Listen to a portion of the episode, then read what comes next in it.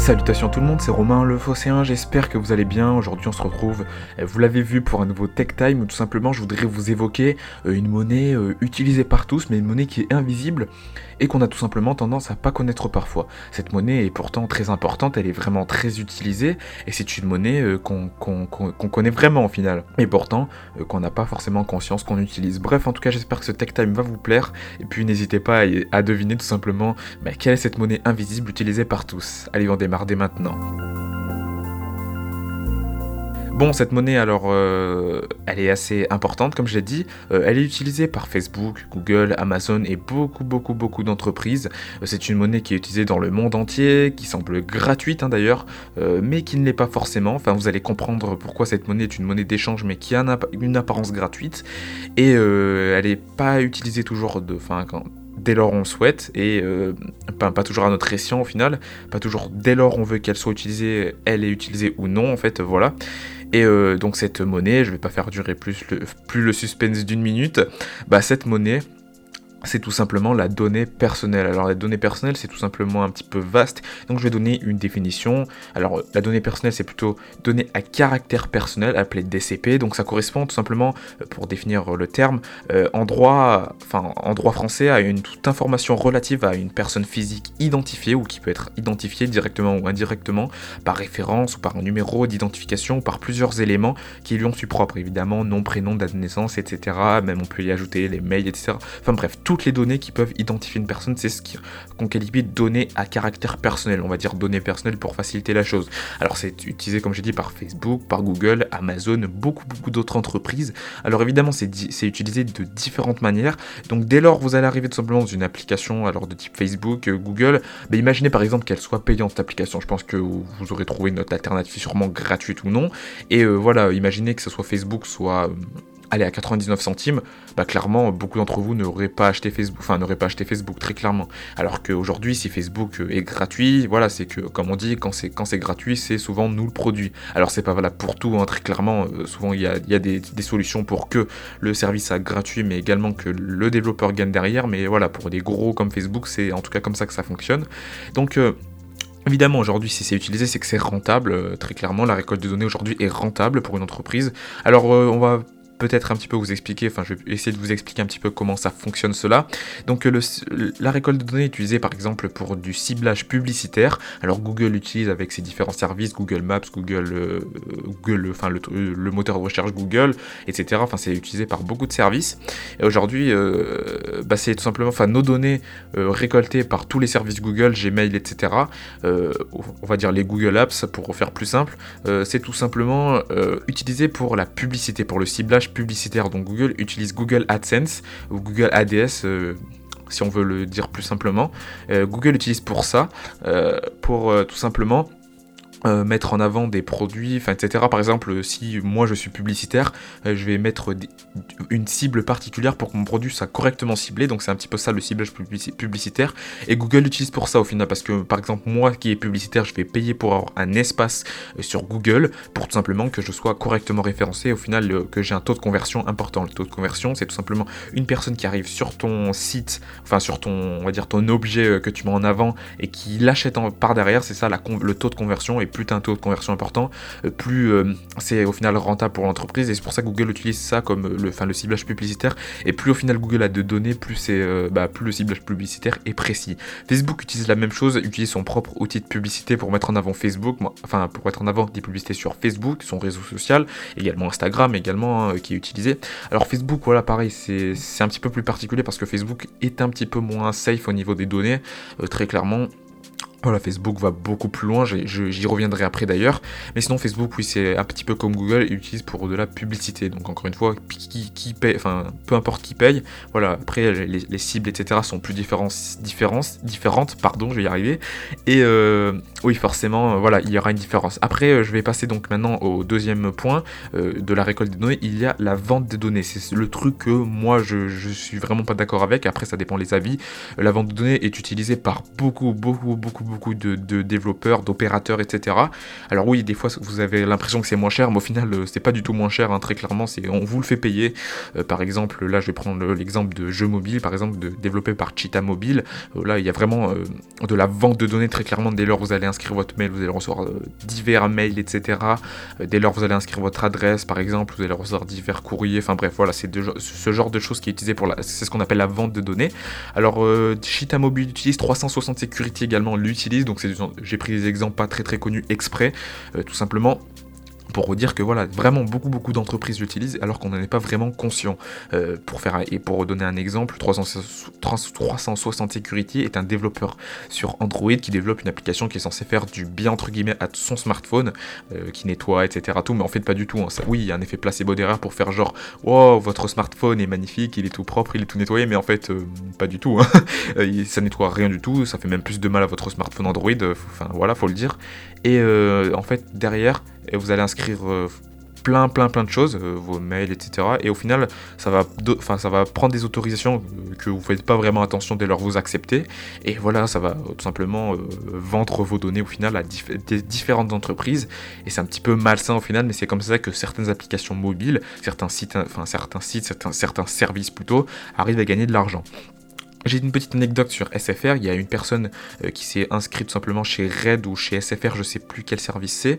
Enfin, je crois que je sais même pas si c'est SFR, mais bref, euh, un opérateur français, on va dire ça plutôt, euh, qui s'est inscrit donc sur sur un opérateur qui était pas cher du tout, qui avait des très bons prix, etc. donc plutôt de type Soch, Red by SFR, etc. Donc il s'est inscrit et il s'est rendu compte qu'il avait fait une faute à son nom. Alors, il, il, avait mis un P au lieu d'un X, enfin, je sais plus, il s'est trompé bêtement, quoi. C'est vraiment une faute de frappe quand il s'inscrit euh, pour, pour, faire, enfin, pour son forfait mobile. Et euh, il s'est rendu compte qu'il recevait des publicités aussi, euh, donc avec son adresse et tout, hein, donc chez lui, et des mails avec la même faute. Alors, il s'est dit, mais qu'est-ce que c'est ça? C'est vraiment bizarre. Et au final, il s'est rendu compte que l'endroit de base où il avait fait cette faute, c'était quand il avait souscrit à son abonnement mobile.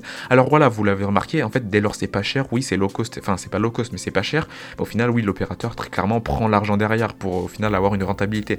Donc oui, il y a, quand même euh, derrière une exploitation de vos, de vos, euh, données. Alors évidemment, euh, je pense que cette histoire est un petit peu ancienne, donc avec le RGPD qui arrivait récemment, donc ça a dû un petit peu être plus limité, mais voilà, c'est un exemple parmi tant d'autres qui est encore largement utilisé aujourd'hui.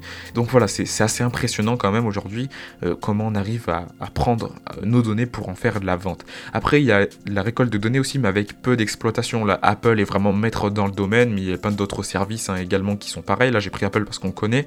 Apple, voilà, est vraiment euh, excellent à ce niveau-là, même s'il a parfois des fuites de données.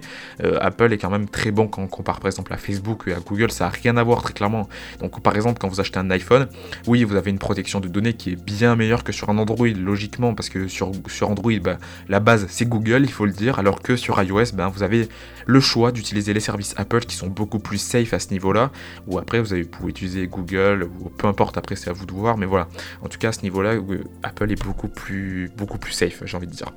Passons maintenant plus à la partie loi donc euh, les lois qui sont utilisées. Donc en France, on a une loi euh, au niveau des données, donc euh, qui, énonce toute personne dispose du droit de décider et de contrôler les usages qui sont faits à données à caractère personnel la concernant. Donc ça veut dire qu'en fait, voilà, on a le droit tout simplement enfin de décider de contrôler ces usages, donc c'est-à-dire qu'on accepte, on n'accepte pas. Donc, et pour l'Union Européenne en 2018, donc on a eu le RGPD, donc le RGPD qui a été adapté et mis en place le 20 juin 2018 pour être précis.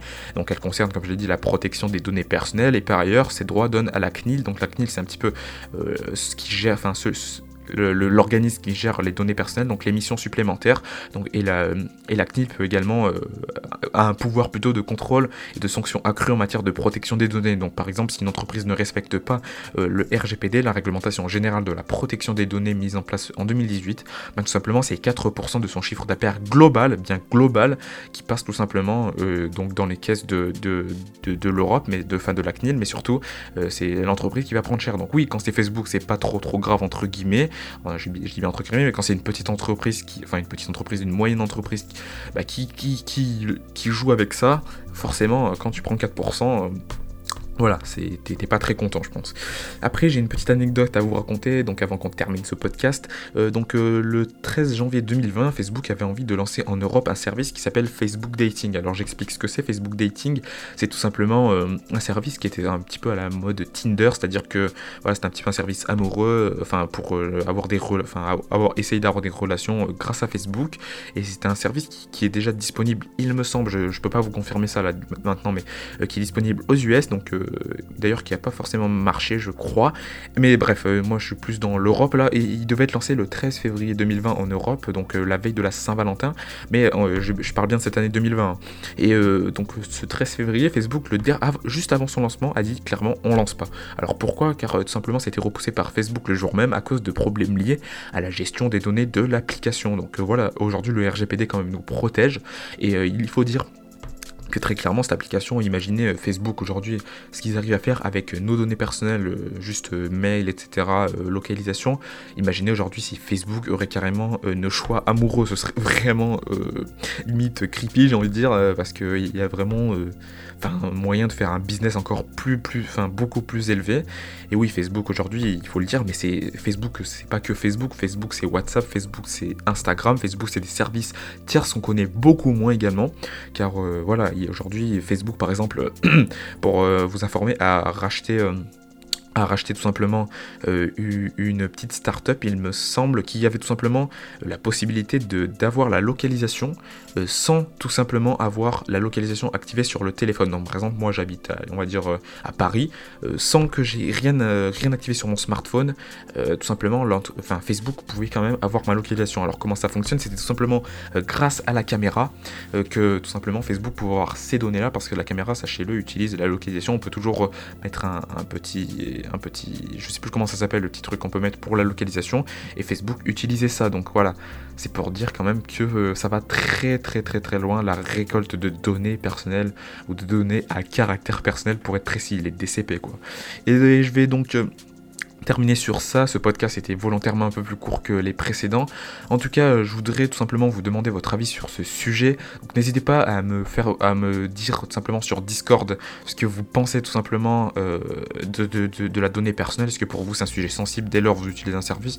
Au final, oui, bah je paye avec mes données, tant pis. Mais voilà, au moins mon service est entre guillemets gratuit. J'ai pas besoin de dépenser d'euros physiques ou d'euros euh, entre guillemets présents dans la box. Mais je préfère payer avec moi-même, avec mes données. Donc n'hésitez pas à me dire ce que vous en pensez à ce car aujourd'hui, oui, pour moi, euh, pour conclure, aujourd'hui, euh, la, donnée personnelle est une monnaie, la donnée personnelle est une monnaie qui est utilisée et utilisée par des grands services car ils savent que c'est rentable, et derrière la donnée, on peut l'exploiter pendant des années, contrairement à la monnaie, que c'est un retour qu'on a que une fois.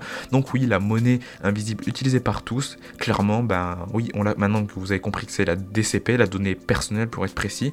Euh, voilà, c'est c'est une monnaie, il faut prendre en compte qu'aujourd'hui elle est utilisée et que c'est grâce à ça qu'on a des services qui sont euh, pas facturés euh, avec des euros ou avec de la monnaie qu'on connaît tous et qu'aujourd'hui nos données aujourd'hui considèrent, enfin je considère et je, pense que beaucoup d'entre vous considèrent que bah, tout simplement la donnée personnelle est une monnaie et c'est une monnaie d'échange qui permet à une entreprise aujourd'hui euh, d'avoir un retour sur investissement sur le court et moyen et voire long terme.